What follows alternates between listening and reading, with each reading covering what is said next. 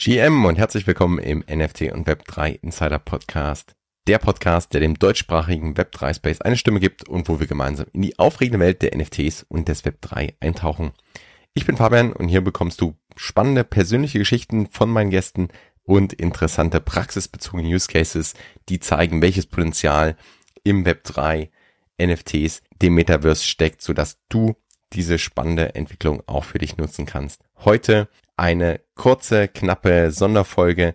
Ich gebe nochmal auf Deutsch meine Eindrücke aus dem letzten Interview mit Simon Smith wieder. Simon ist Gründer von Excalibur und Excalibur.fm ist eine Podcast-NFT-Plattform. Wenn du die englische Folge schon gehört hast, dann weißt du, dass wir was ganz Besonderes in dieser Folge machen, nämlich der Podcast, diese Episode ist nicht nur über NFTs und Web3, sondern diese Folge ist ein NFT in sich selbst. Auf Excalibur.fm findest du diese Folge und kannst sie als NFT direkt erwerben. Den Link findest du natürlich unten in den Show Notes. Heute geht es darum, einfach nochmal kurz zusammenzufassen, was ich aus dem Gespräch mitgenommen habe und was vielleicht auch interessante Gedanken dabei waren.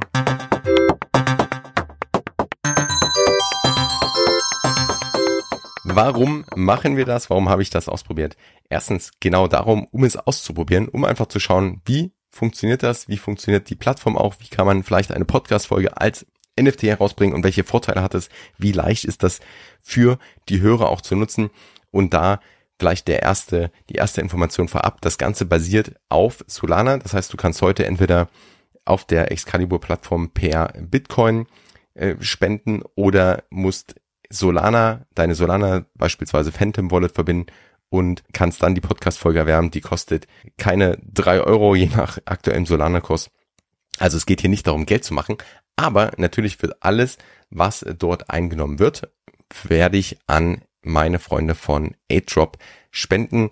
AidDrop hat gerade ein super spannendes Projekt, nämlich Global Gaming for Good.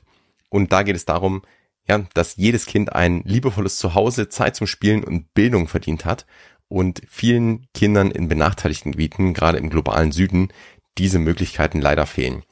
Dafür arbeitet AidDrop mit den SOS Kinderdörfern zusammen, um diese Lücke letztendlich weltweit zu schließen und gleiche Chancen auf Bildung und digitale Kompetenzen zu bieten.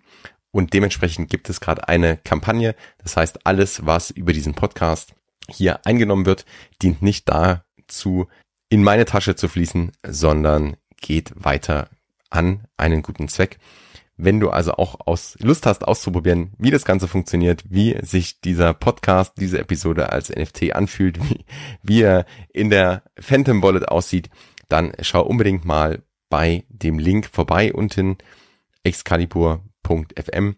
Wenn du es einfach nur hörst, du kannst auch auf zntl.io slash Excalibur gehen, Excalibur mit C und wirst direkt weitergeleitet. Vielen Dank auf jeden Fall im Voraus für den Support. Ich freue mich immer auch äh, gern über Rückmeldungen per E-Mail oder im Discord. Also einfach gerne mir direktes Feedback geben. Auch natürlich zu dieser Folge und ich freue mich natürlich sowieso über Bewertungen. Damit steigen wir ein in die, die eigentliche Thematik und da geht es eigentlich genau darum, wie könnte zukünftig dezentrale dezentrales Content Management, dezentrale Content Creation und Distribution, also wie werden zukünftig Podcasts beispielsweise erstellt? Wird das noch über die großen Plattformen laufen oder sind es vielleicht dann dezentralere Strukturen? Und Simon teilt da wirklich sehr, sehr interessante Thesen und sehr, sehr interessante Erfahrungen. Simon, wie gesagt, ist Founder von Excalibur. Excalibur macht genau das. Man kann dort als Podcast-Host sozusagen seinen Podcast hochladen. Der wird veröffentlicht, der wird auch dezentral gespeichert dann und ist sozusagen eigentlich nicht mehr zensierbar. Also mein Podcast auf oder diese Episode auf Spotify, auf Apple Podcasts etc. könnte jederzeit zentral gelöscht werden. Das möchte Excalibur verhindern, indem eigentlich dort die Blockchain und die Dezentralisierung zugutekommt und niemand sozusagen das zensieren kann, was derjenige, der den Podcast herausgibt, entsprechend äh, zu sagen hat. Und gleichzeitig können aber Hörer auch den Creator direkt unterstützen. Das heißt, über den Kauf des NFTs kann sozusagen der Podcast-Host, der Podcast direkt unterstützt werden, denn das ist natürlich ein Thema heute beim Podcast, aber ganz generell, wenn ich Content auf den sozialen Medien erstelle, dann stecke ich da viel Zeit, viel Arbeit rein, doch muss das Ganze oder die habt die Herausforderung, das Ganze dann auch zu monetarisieren, dass sich das für mich auch in irgendeiner Form lohnt oder vielleicht auch für mich nachhaltig ist, diese Zeit entsprechend reinstecken zu können als Content Creator.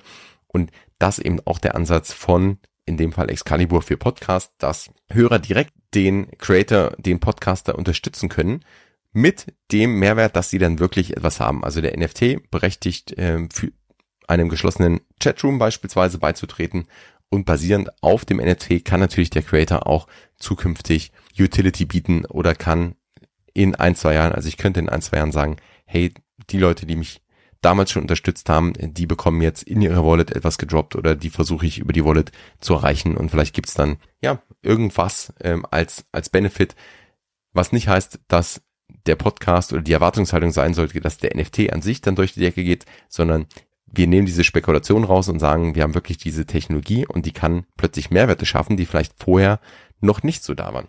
Das gleiche, was ich ja auch schon als Ansatz habe, deswegen gebe ich ab und zu äh, hier auch Power-Ups aus, einfach um diese Möglichkeit zu haben und auch äh, Treue entsprechend äh, zukünftig in irgendeiner Form belohnen zu können über die Wallets. Wie gesagt, wir sind vielleicht bei der Technologie noch nicht ganz so da, wo wir sein wollten und auch in dem Fall, wenn du kryptoaffin bist, dann kennst du dich wahrscheinlich auch auf oder dann ist Solana keine große Herausforderung, dann hast du vielleicht auch eine Phantom Wallet und Solana.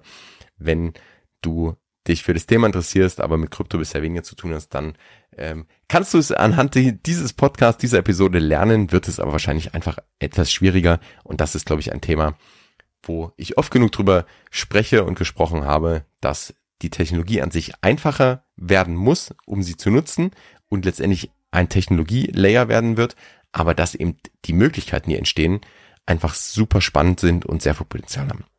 Also, eigentlich meine äh, Top 5 Erkenntnisse sozusagen und ich möchte einfach fünf Sachen mit dir teilen, über die ich mit, mit Simon gesprochen habe, die ich auch sehr interessant finde. Zum einen das Potenzial von Micropayments. Also, wo man jetzt sagt, vielleicht kann ich über Micropayments, die auf anderen Plattformen oder im klassischen Kreditkartengeschäft etc die ja, wo die Transaktion immer auch eine entsprechende ähm, Summe kosten und sich so Micropayments wirklich im vielleicht Cent oder niedrigen Euro-Bereich, niedrigen Dollar-Bereich gar nicht lohnen. Dieses Potenzial kann ich natürlich mit der Blockchain, mit Krypto aufbrechen und kann sagen, hier sind Micropayments, je nachdem auf welcher Blockchain ich bin, sind super günstig, sind einfach machbar, sind schnell, sind direkt von A zu B, ohne dass ich zwischen Händler, zwischen ähm, Plattformen dazwischen brauche. Und das bietet natürlich wahnsinnig viele Möglichkeiten, auch Content, den ich ausspiele, wie gesagt, ob es der Podcast ist, ob das ähm, meine Beiträge auf Twitter sind, etc., die kann ich plötzlich ganz anders monetarisieren. Und diesen Gedanken, also wir sprechen so oft über Monetarisierung, Content-Monetarisierung und wir sprechen auch über Micropayments im Rahmen der Blockchain natürlich, aber diese beiden so zusammenzubringen, ganz klar, ähm, das war, das war ein Gedanke von Simon, den ich sehr, sehr spannend fand. Dann haben wir über die Wichtigkeit gesprochen, warum es überhaupt dezentralen Content geben sollte und was eigentlich die Vorteile sind im Vergleich zum klassischen Web 2. Und ich habe es eingangs schon gesagt, es kann niemand verbieten oder diesen Podcast sozusagen zensieren, denn er wird dezentral gehostet. Es sind immer Folgen draußen und jeder NFT-Holder könnte sozusagen auch wieder vervielfältigen ein Stück weit. Mal abgesehen von der rechte Diskussion, aber einfach auf technischer Ebene. Und das sind ganz andere Voraussetzungen als vielleicht auf einer zentralen Plattform. Hat auf der anderen Seite natürlich wie immer gewisse Risiken. Nichtsdestotrotz kann ich hier sagen, ich schaffe vielleicht gerade in Gebieten, wo ich mich mit dieser Frage mehr beschäftigen muss, wo ich vielleicht äh, nicht so einfach alles sagen kann oder nicht die Tools dafür habe, schaffe ich plötzlich Möglichkeiten, wie ich auch eine Stimme sozusagen ähm, haben kann und ähm, verbreiten kann oder eine Message verbreiten kann, wenn das gegen ein beispielsweise autoritäres Regime trifft. Also einfach der Gedanke der Dezentralität, der ja auch sehr stark hinter der Blockchain ähm, steht oder hinter auch Krypto steht, der den nimmt Simon hier auf und da erkennt man auch so ein bisschen auch seine Historie, auch wie er beschreibt, wie er in das Thema gekommen ist, als er Bitcoin entdeckt hat, als er den Bitcoin-Standard gelesen hat, dass genau diese Werte eigentlich dort eine sehr, sehr große Rolle für ihn spielen und das auch einer der Hauptbeweggründe war, quasi diese Plattform zu gründen. Denn, und das eigentlich so der nächste Punkt, wie kreieren wir heute Content oder welche Herausforderungen haben die Ersteller von, von Inhalten heute? Die müssen in irgendeiner Form, um das zu monetarisieren, eigentlich auf einen Advertising-Model zurückgreifen.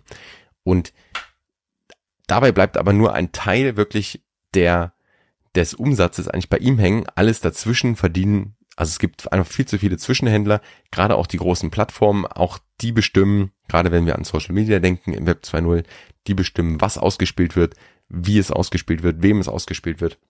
Und ich habe da einfach weniger Kontrolle.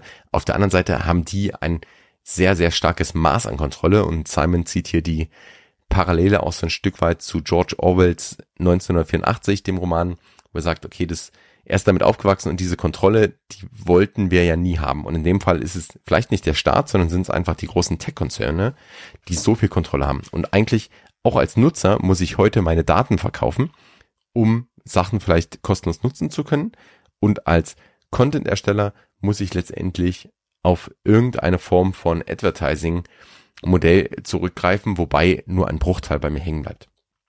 Und auch da sagt er, ist in dem Fall wäre Excalibur für Podcast eine Lösung, aber werden solche Plattformen eine Lösung sein, wo das Ganze eigentlich entkoppelt wird, also wo der Content Creator eine direkte Beziehung zu seiner Audience letztendlich haben kann, die ihn direkt bezahlt. Das geht natürlich auch über teilweise Patreon, das geht über Kryptospenden etc. etc. Mit dem NFT-Ansatz habe ich dann aber eine, eine Gegenleistung vielleicht oder einen äh, entsprechenden Wert auch für mich, der dann entweder emotional sein kann, dass ich sage, ich habe äh, den Podcast meines Vertrauens habe ich jetzt quasi auch in meiner Wallet oder die Folgen habe ich auch in meiner Wallet oder so meine Favorite Band gerade, die kann ich da zum ersten, zum einen unterstützen und zum anderen habe ich dann einfach für mich auch dieses Asset.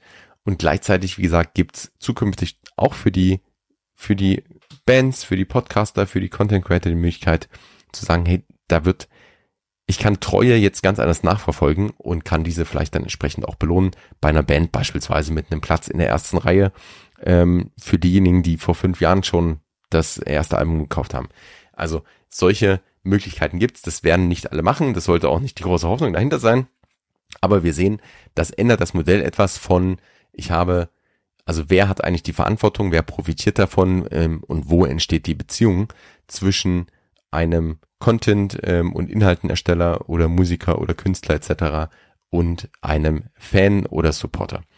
Und das natürlich auch ein ganz interessanter Gedanke. Gleichzeitig, vierter Punkt, bietet das ganz neue Möglichkeiten. Also klar, für die, für die Content Creator und alle Künstler, alle äh, Sparten, die wir gerade genannt haben, bietet es ganz neue Möglichkeiten, den die Inhalte zu, zu erstellen, zu verteilen, zu scheren und den Content dann äh, zu monetarisieren.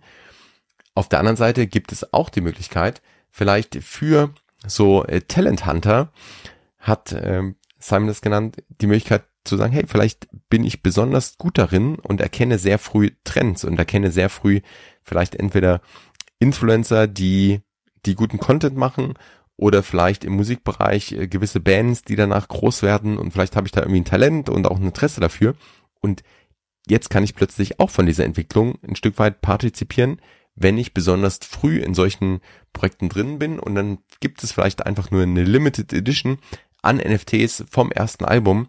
Und ich habe da jetzt ein oder zwei davon, dann kann das natürlich auch ein sinnvoller Case sein, dass ich sage, okay, vielleicht verkaufe ich dann in fünf oder zehn Jahren oder in drei Monaten, I don't know, verkaufe ich eins und kann da auch so ein bisschen am Erfolg teilhaben. Also das eben die neuen Möglichkeiten für eigentlich alle Parteien in diesem Spiel. Das waren jetzt vier Punkte. Der letzte Punkt, wie gesagt, nochmal, den möchte ich gerne wiederholen, weil einfach wichtig ist, dass es die Möglichkeit gibt, solche Modelle aufzusetzen, wie du kannst diese Podcast-Folge erwerben. Die Erlöse, die daraus erzielt werden, die gehen dann an einen guten Zweck, in dem Fall die Kampagne Global Gaming mit AgeDrop gemeinsam. Und ich möchte einfach diese Kampagne unterstützen und werde auch ebenfalls dazu noch spenden. Was sind deine Gedanken? Meld dich gern im Newsletter an. Den Link findest du auch unten oder unter zntl.io direkt im Linktree findest du den Newsletter. Dort verpasst du auf jeden Fall keine Folgen, keine News und keine Gedanken, die ich mir so rund um Web 3 mache.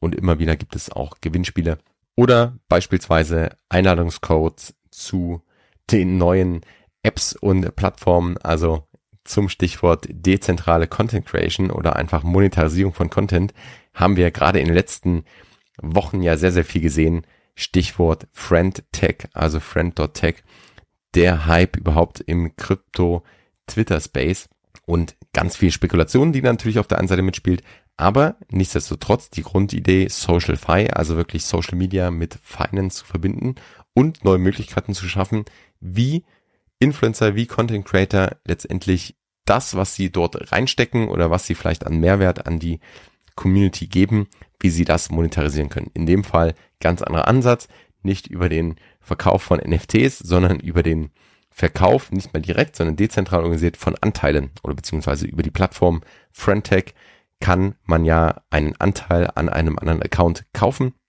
Und wenn ganz viele Leute in diesen Account einsteigen, dann geht natürlich der Preis entsprechend nach oben und man kann hier auch partizipieren. Ich sehe hier sehr, sehr viel Hype. Ich sehe noch nicht so die Möglichkeit, gerade bei dieser App, so wie sie heute aufgesetzt ist und wie sie heute funktioniert, dass das wirklich ein Tool für Creator werden wird. Im Gegensatz zu Excalibur als Beispiel. Aber ähm, nichtsdestotrotz sehen wir einfach diesen Trend, dass es neue Möglichkeiten geben wird, dass Blockchain da eine Rolle spielen kann. Und es ist sicherlich super spannend zu beobachten. Man muss auch sagen, Friendtech hat ja ein Funding bekommen von Paradigm, also einem auch relativ bekannten Krypto-VC. Und es ist ein Airdrop angekündigt, also der Hype äh, kommt nicht von ungefähr. Die Frage ist, kriegen sie das auf die Straße? Ist auch die Incentivierung überhaupt richtig, weil natürlich bietet sich für Influencer eine Möglichkeit, hier über Pump and Dumps des eigenen Preises auch selbst mit Geld zu verdienen, denn man verdient ja an jeder Transaktion auch mit. Das heißt, wenn ähm, du jetzt von mir sozusagen einen Anteil kaufst auf Friendtech, dann äh, bekomme ich fünf Prozent der Transaktionsgebühren, fünf Prozent gehen direkt an Friendtech. Friendtech hat damit innerhalb von zwei Wochen schon über drei Millionen Euro eingenommen und entsprechend Gleich viel wurde auch an Creator verteilt. Also sicherlich auch ein sehr, sehr interessanter Bereich. Schau gerne im Newsletter mal vorbei, wenn du die ganze Story haben möchtest. Und damit war das der kurze Wrap-up zur letzten Folge zum Thema eigentlich dezentraler Content und Content Monetarisierung. Ich freue mich über, wie gesagt, jedes Feedback, über jeden, der sich beteiligt. Wenn du sagst, hey, Solana ist nichts für dich, du möchtest aber A-Drop trotzdem unterstützen, schau unbedingt bei A-Drop vorbei oder schreib mich direkt an und wir bundeln die Funds und spenden gemeinsam. Also in diesem Sinne, bis zum nächsten Mal.